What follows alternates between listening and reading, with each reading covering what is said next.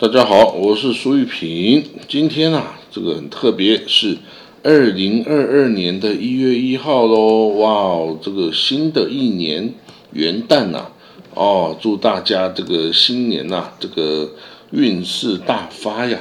这个过去一年的坏事啊，全部退散哦，然后新好事啊，这个纷纷来到了哦。这个当然也是希望我自己也是这样哦。好，我们看到今天的什么消息呢？这个统计到昨天为止啊，全世界的这个新冠啊，COVID-19 新冠疫情啊，全世界啊有二点八六亿哦的感染的病例哦，然后呢有五百四十三万人因此而死亡。那至今为止啊，已经施打了。哦，九十亿剂的疫苗，不过呢，当然疫苗啊，这事情是有很多呃分配不均呐。这个以色列都要开始打第四剂了哦，那很多国家连第一剂都没有打，然后尤其是非洲哦等等比较穷困的国家哦，可能连第一季都还没开始打哦。那但是当然，现在这个疫情哦，到现在为止哦，大家都。应变的还算不错，那这个 COVID-19 呢，这个病例啊，已经在全世界范围内啊，都开始在缩小，那死亡率也死亡的人数也开始在下降，哦，但是呢，怎么说，每天平均新感染的人数啊，仍然超过一百万大关哦，这全球。而言哈，那有三十个国家的发病率数字也在正在创新高。为什么？因为这个呃，omicron 啊，这个新的变异病毒株的传染力啊，实在是非常的强大哦。那但是呢，这个 omicron 哦，却是这个哦，致死率很低哦，致死率很低哦。待会我们会讲哦。那现在主要在爆发的这个呃地方是哪些？主要是拉丁美洲跟大洋洲与加勒比海区域哦，那还有欧洲啊、美国、加拿大地区也都增加了九十二 percent 哦。那主要当然就是我刚刚讲的 omicron 哦，omicron 的这个哦传染力啊，实在是高的惊人哦。虽然它哦有一篇报道说 omicron 啊，它不会病情很严重，它不会去攻击人类的这个肺部哦，这个欧米克戎它不攻击人的肺部，它只去表现在上呼吸道哦的一些症状哦。诶，那这样子真的好特别哦，就是说它不攻击你肺，你就不会死啊，对不对？你就不会死啊。但是呢，如果攻击你的这个上呼吸道，你就是打喷嚏啊，什么流鼻水啊，就这样而已。嗯，所以说你可以看到这 omicron 已经在修正自我哈，跟人类共存，变成像一个流感型的哦，一个这个呃一个一个症状了哦，已经不会危及生命哦。不过当然，对于那种从未打过疫苗的人哦，他的致死率还是很高的哦，这个。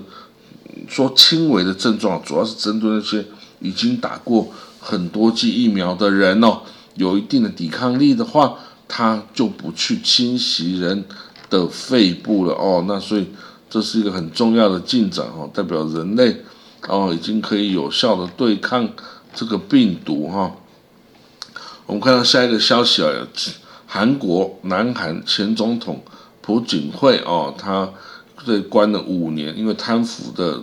呃，罪行被判五呃，这个在牢里已经坐了五年的牢了。那然后呢，他已经啊被放出来哦特赦了哦特赦放他出来哦，让他这个可以看病哦，因为他的啊健康情况不佳哦，所以文在寅总统啊，在上个礼拜特别赦免了朴槿惠。哦，理由是他的健康状况一直不断恶化，而且他希望能够克服不幸的过去，促进民主的团结等等哈。那 我们看到这个很多哦，这个韩国的历任总统哦，几乎没有人可以全身而退哦，几乎卸任之后都要到牢里去，因为这个那个原因去坐牢哦，所以我们也看到啊，文在寅会去特赦人哦。会不会就是他希望有一天他被关的时候，人家也会去特赦他呢？哎呀，这个真说不清楚啊。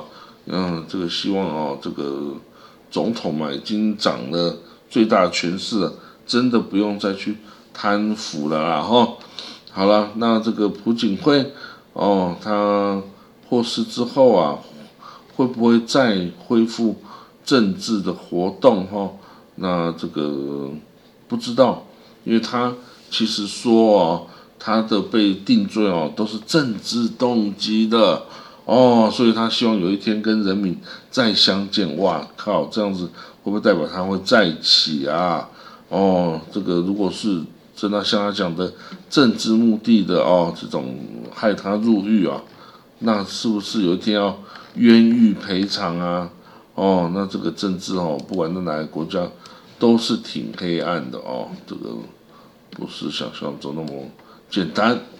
好，我们来看到哦，拜登，美国总统拜登，俄罗斯总统普京呢，他们再次的讲电话会谈，哦，就这个乌克兰的情势啊等等交换意见哈。那如果说这个俄罗斯不撤军啊，继续威胁乌克兰呢，那美国很可能要继续去。制裁俄罗斯，加重制裁俄罗斯，包括啊，让俄罗斯连那个 SWIFT 后 SWIFT 国际转账机制啊，可能都要停止哦。那这样子对于俄罗斯来说，哦，当然会有影响啦，但是不大，因为他早就应变了。哦，而且呢，这个其实老实说啦，这个俄罗斯哦。对于中国仇恨啊，比对这个欧美还多了。这个欧美呢，其实啊，这个呃，这样对待俄罗斯啊，俄罗斯就这个跟中国成为坚定的盟友哦，这个真的不是很理智的选择哈，不是很理智的选择啊。毕竟这个呃，苏联时代也是中苏共同。啊，这个中美共同防御苏联嘛，哦，所以呢，为什么现在不能重演这种局势呢？啊，这显然就是这个人心不同啦，哦，中国人的这个心智也不同啦，等等哈，所以呢，我们只能看到哦，这个美俄哦继续的交锋，哦，看到底之后会怎么样？现在。这个还没有完全清楚的一个一个表示表象哈，那我们看到美国哦，对于这个呃，就是阿巴斯阿巴斯哦，巴勒斯坦的自治政府主席阿巴斯啊，他到了以色列国防部长本内干斯的家里面哦，去哦进行会谈哦，那这个嗯。本内干子哦，就以色列国防部长哦，他承诺了要一亿以币的这个贷款哦，还有这个就给给予九千五百名巴勒斯坦人这个身份地位啊等等哈的这种条件哦，来交换这个和平哦，那这个 anyway 至少哦，这个他们两个。呃，谈起来哈，不管他是谈的有没有结果，或者是怎么样，这个美国对于这个阿巴斯跟干北内干子哦，可以这个进行会谈这件事啊，是非常的支持哦，非常的高兴的哦，他们总是希望能够有个尾巴的，有个这个和平。那但是呢，这个呃，那反正北内的总理啊。很难，没办法给予这种承诺，因为他是右派的。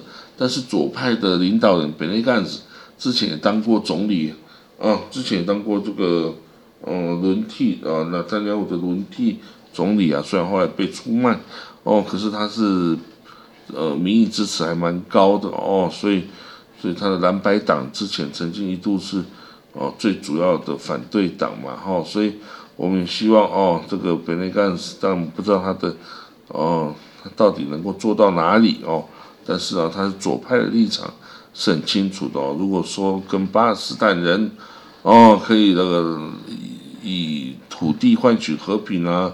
以这个金钱换取和平呢，就想办法达成一定的和平协议哦。那这样子对于以色列跟巴勒斯坦的这个和平发展啊，肯定会有帮助哦。不过当然，对于一些以色列啊一些制裁措施啊等等哈，他应该也没那么轻易可以放弃了哦。因为这个真的也是不能随随便便看待哦，这个战场哦。一瞬即变哦，那这个你是和战的立场，是和是战，都要有这个声音来进行这个这个活动哦。好了，我们今天哦国际新闻导读我们就先讲到这里哦。那希望哦新的一年新气象哦，一切都有更美好的变化。我们就明天见喽，拜拜。